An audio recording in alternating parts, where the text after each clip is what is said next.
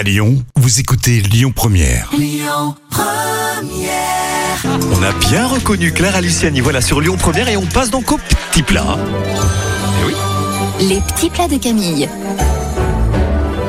Eh bien, voici les macarons chèvre et miel de Camille. Et ça, c'est toujours bon parce qu'il y a du chèvre et parce qu'il y a du miel. On va peser les blancs et adapter les mesures du reste en fonction. Vous tamisez ensemble la poudre d'amande et le sucre glace.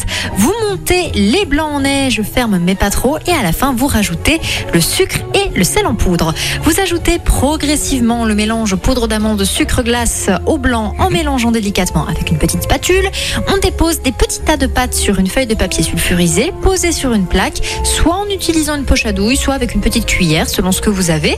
Vous laissez reposer les macarons pendant au moins 30 minutes. Vous préchauffez le four à 160 degrés.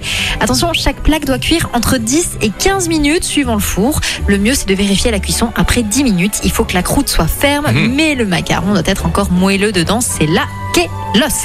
Laissez refroidir les macarons sur une surface froide avant de les détacher.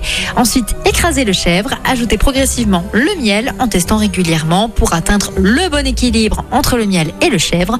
Et enfin, vous allez monter les macarons en collant deux coques avec un peu de préparation chèvre-miel. Colon colle. Merci Camille. Arrête à Franklin pour la suite sur Lyon Première, c'est avant 10h, c'est certain.